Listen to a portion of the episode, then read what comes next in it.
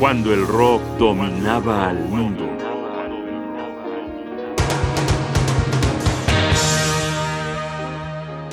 Faust, eminencia del rock alemán.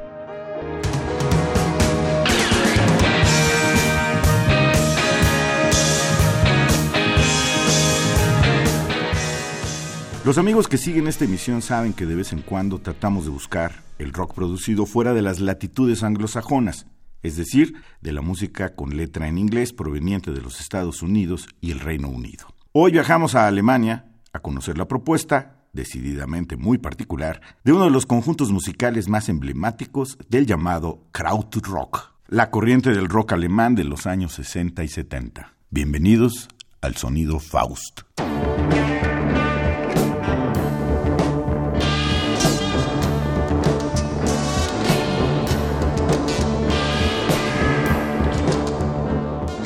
Título de la pieza que estamos escuchando es Just a Second Starts Like That y apareció en el álbum Faust IV de 1973.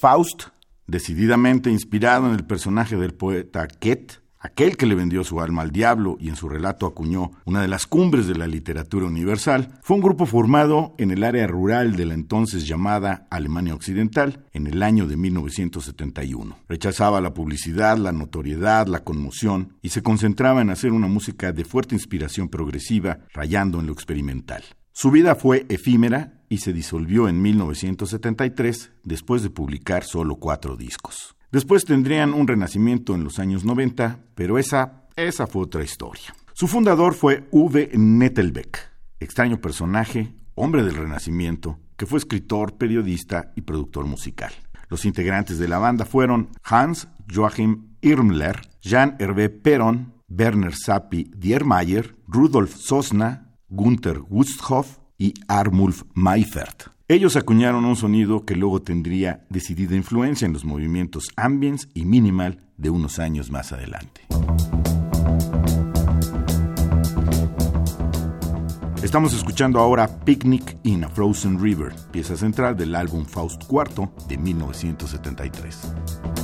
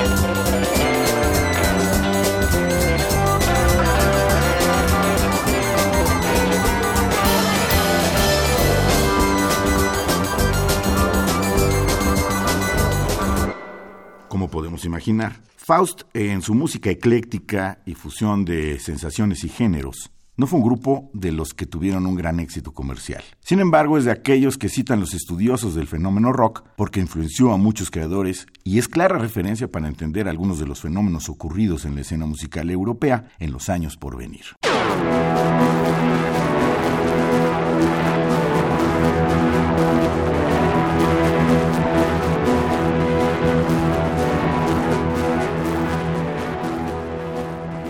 Terminemos con un fragmento de la rola Krautrock, pieza programática, hipnótica, decididamente serialista, que en 1973 presagiaba y anticipaba el movimiento de música industrial electrónica.